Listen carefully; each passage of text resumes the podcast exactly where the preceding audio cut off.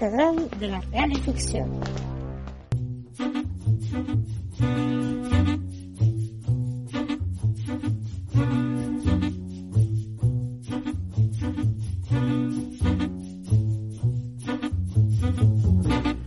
Hola y bienvenido. Cada cierto tiempo, como parte de la lógica por haber nacido en una isla que pretende ser el centro del mundo, alguien me pregunta qué va a pasar en el futuro de Cuba. De la misma forma, por esta profesión de ordenar palabras para causar una impresión en el lector, alguien se me acerca para preguntarme si puede aprender a escribir. A la primera pregunta ya ni respondo. A la segunda respondo con un rotundo sí. Pero inmediatamente aclaro. Nadie va a escribir si antes no lee mucho. Esta es una respuesta de perogrullo que dibuja una mueca de fastidio en la cara de una gran mayoría. Los primeros textos desde el punto de vista histórico que conozco sobre el aprendizaje de literatura creativa y más allá del análisis que hace Aristóteles de, la tragedia, vienen del escritor francés Antoine Albalal.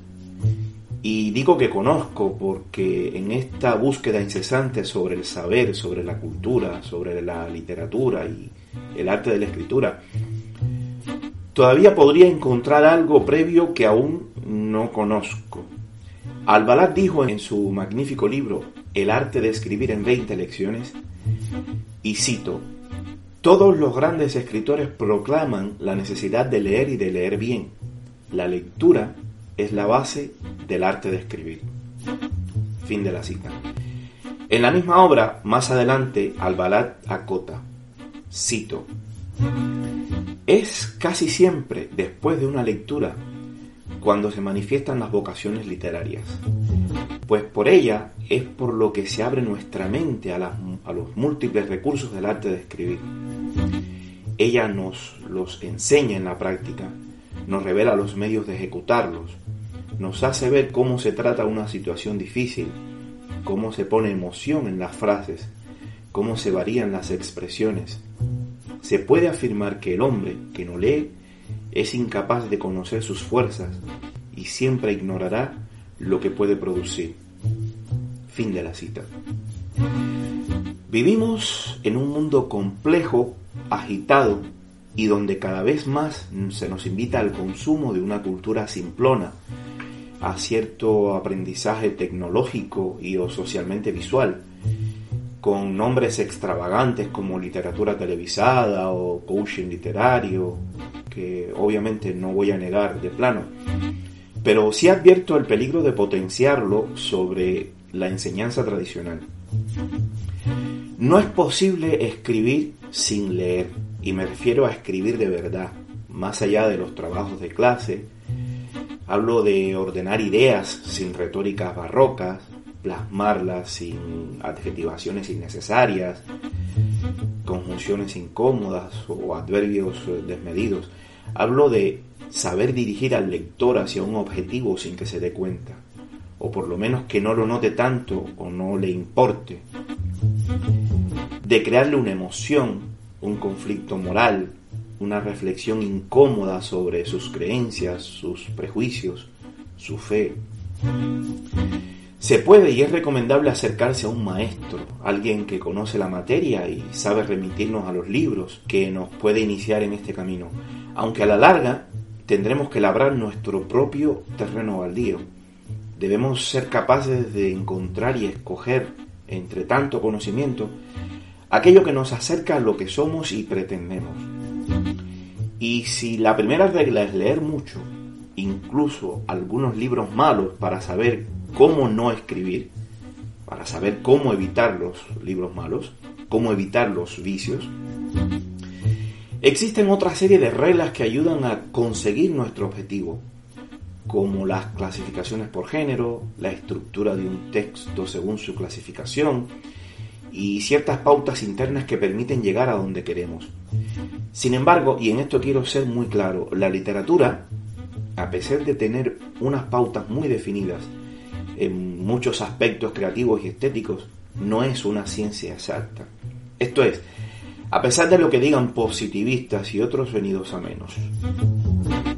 He visto blogs, páginas web y parecidas que asumen cierta postura canónica sobre el arte de escribir, donde lo que menos importa es enseñar a escribir, sino atraer a cuantos incautos puedan, que en realidad pretenden hacer de este arte una fruslería, una fruslería más que se puede obtener con un bolsillo desahogado y cierta postura social. Escandaliza esta tendencia a teorizar sobre los 20 libros que se deben leer para aprender a escribir, eh, los 100 ejercicios prácticos para ser escritores, los 3 errores que te delatan como escritor novel, las 6 maneras de convertirse en escritor reconocido y toda una estúpida como innecesaria retaíla de argumentos que ayudan al escritor. Aquí nos faltan tonterías del tipo cuánto dormían los escritores, qué sombrero usaban, o si bebían café, té, whisky o absenta. Y bien, cualquier escritor medianamente entrenado sabe que casi cualquier simpleza, como una receta de cocina, una noticia mal redactada en la prensa o la caída de forma peculiar de una hoja en otoño, puede salvar una gran novela. Lo más nimio podría aportar una meditación sobre la naturaleza humana que haría un personaje inolvidable. Pero se debe ser muy superficial para creer que las recetas del tipo, las cosas obligatorias que se deben hacer, van a crear a un gran escritor. En especial cuando las recetas aportadas pretenden establecer banderas, mojones que obligan a una dirección y niegan otras opciones. Desde negar finales abiertos, como los tienen por ejemplo el retrato del artista adolescente, o plantar la idea de que los villanos deben ser muy malos, muy malos, y negando personajes inolvidables como el inspector Javert de, Los Miserables, o Moriarty, o Raskolnikov o hasta incluso Gollum. Y aquí me miro al espejo porque tanto Albalat, que resumía estas 20 lecciones, hasta yo mismo, alguna vez caemos en extraños reduccionismos diarios, que obviamente no pasan de ser divertimentos.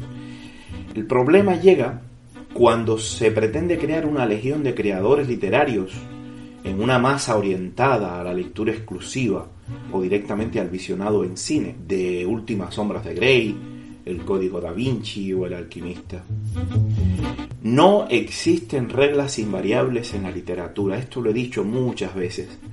La literatura no es y no puede ser una ciencia exacta donde la fuerza de la repetición, o dicho de la forma más científica, la práctica del hecho repetitivo, es el criterio valorativo de la verdad. Goethe le confesó a Johann Peter Eckelmann, que luego lo plasmó en sus conversaciones con Goethe, que si fuera joven, en ese momento que hablaban, intentaría escribir como le viniera en gana y no respetando regla alguna. De cierta manera, Goethe lo hizo creando un personaje inolvidable que se entrega al ángel caído, por respeto a su profesión. Lo hizo luego Mann con una novela que ocurre en una montaña donde reina la paz en tiempos de guerra mundial. Lo logró Dostoyevsky con un asesino que logra nuestra simpatía o cuando menos nuestra comprensión. Lo que importa aquí es que al contrario que en las ciencias exactas, aunque algunas teorías actuales del estudio del cerebro dicen algo ligeramente contrario, en la literatura no existen normas rígidas donde 2 más 2 es 4 y la ley de la gravedad es 9,8 metros por segundo. Lo que varias generaciones implantaron como norma creativa puede ser la pauta a romper para la, generación siguiente. Eso sí, conociéndolas antes. No se puede saltar una barrera que no se ha estudiado antes. Pretender crear reglas que marquen escuelas en la literatura es tan improductivo como vender hielo en el año de la invención de la nevera. Gracias y hasta el siguiente.